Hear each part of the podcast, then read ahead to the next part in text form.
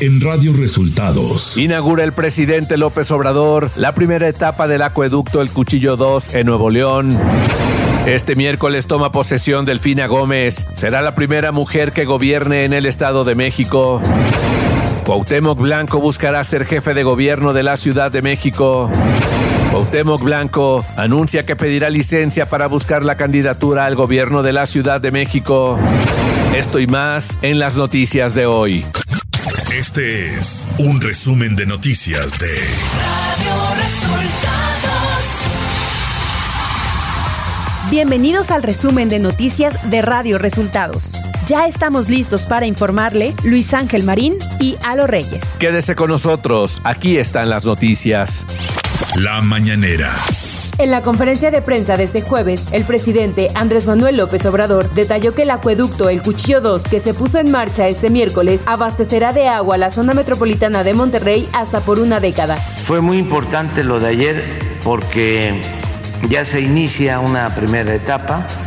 Son mil litros por segundo para iniciar, pero va a incrementarse a 5 mil litros por segundo con este acueducto y va a ayudar mucho porque eh, no llueve. López Obrador afirmó que no respalda la propuesta de la dirigencia de Morena en la Ciudad de México para clausurar y demoler el conjunto habitacional en el que vive Xochitl Galvez por falta de permisos y un posible conflicto de intereses en su construcción. Están hablando de la destrucción de la casa que se construyó supuestamente sin papeles, sin permisos, y que hay que destruir la casa de quien es representante de un movimiento. No, no, no, no, no.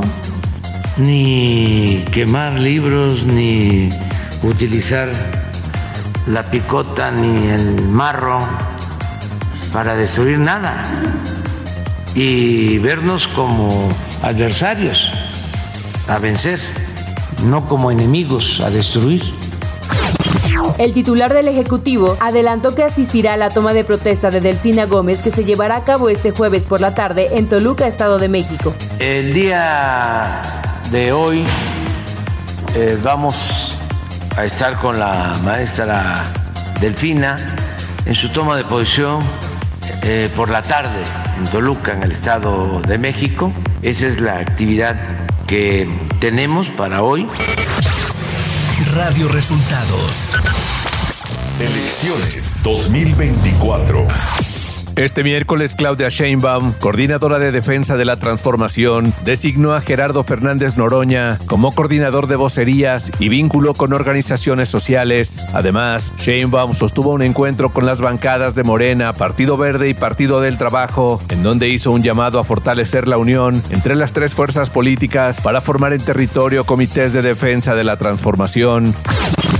La senadora del PAN, Xochitl Galvez, aseguró que la adquisición de su casa está dentro del marco de la ley y retó a quienes están desesperados y la acusan de irregularidades a demolerla. Aseguró que quienes la atacan no encuentran la manera de bajarla de la contienda debido a que sigue creciendo en las encuestas. Por su parte, la alcaldía Miguel Hidalgo, que encabeza Mauricio Tabe, dio a conocer que el inmueble de Xochitl Galvez cuenta con aviso de terminación de obra y registro de manifestación de construcción, por lo que es legal.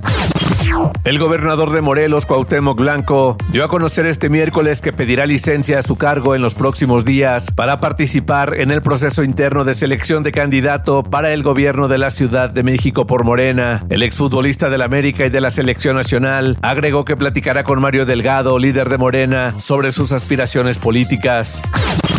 La Sala Superior del Tribunal Electoral del Poder Judicial de la Federación confirmó la sanción a Adán Augusto López Hernández por 10.374 pesos por el incumplimiento reiterado de medidas cautelares ordenadas por el INE durante el proceso interno de Morena. La medida no fue extensiva al partido. Por otra parte, también en la sesión pública de este miércoles, los magistrados del Tribunal Electoral ordenaron al INE analizar distintas denuncias hacia el proceso interno de Frente Amplio por México que inicialmente habían sido desechadas por la Unidad Técnica de lo Contencioso. Nacional.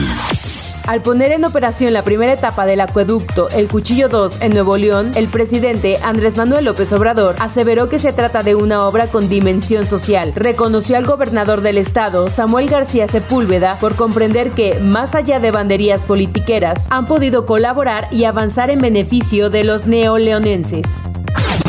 Olga Sánchez Cordero, senadora por Morena, hizo una aclaración de las reformas al Código Penal Federal para tipificar la filtración de imágenes o información de víctimas de feminicidios o ilícitos relacionados con la violencia de género. La exsecretaria de Gobernación explicó que no es una ley que se aplicaría a todos los ciudadanos, sino solo a funcionarios públicos.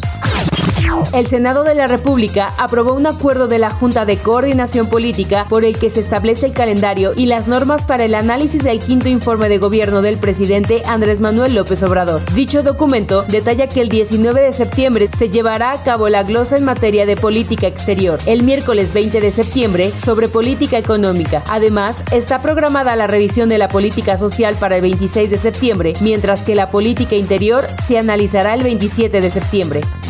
Ciudad de México.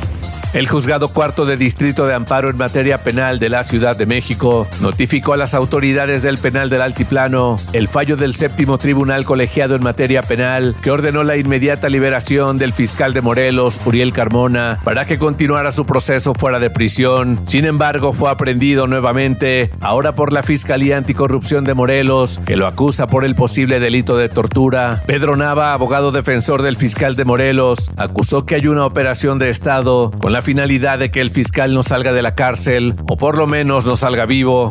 Información de los estados. A tres días de asumir la gubernatura del Estado de México, Delfina Gómez presentó a parte del gabinete que la acompañará en su mandato y la imagen institucional que representará a su administración. Horacio Duarte encabezará el gabinete de Gómez como secretario general de gobierno, el segundo puesto en importancia dentro de la administración estatal. Él coordinó su campaña y también al equipo de transición. Higinio Martínez, quien invitó a Delfina a incursionar en tareas políticas hace 12 años, fue nombrado responsable de proyectos especiales de la gubernatura se registró un accidente aéreo en la comunidad de Santiago Tenango, municipio general Felipe Ángeles, en el estado de Puebla. Una avioneta se desplomó, impactándose contra una casa que por fortuna estaba vacía, pero en la que dejó severos daños. De acuerdo con el gobernador del estado, Sergio Salomón, los tres tripulantes de la avioneta fallecieron, así lo dio a conocer en sus redes sociales. El gobernador Alfonso Durazo Montaño presentó su segundo informe de gobierno este miércoles en el que destacó el presupuesto social más grande de la historia de la entidad, que consiguió en tan solo dos años de su gobierno. La reducción de la pobreza en Sonora, a la fecha, se registra una disminución en la brecha de desigualdad. Economía. En el documento Perspectiva Económica Global de septiembre, la calificadora Fitch Ratings elevó las expectativas sobre la economía mexicana al esperar un crecimiento de 3.1% sobre el 2.5% previsto en junio. El incremento inesperado de la inversión privada y un consumo robusto elevaron estas expectativas. La calificadora resaltó que el crecimiento de la economía en el segundo trimestre superó ampliamente sus previsiones. Radio Resultados. Internacional.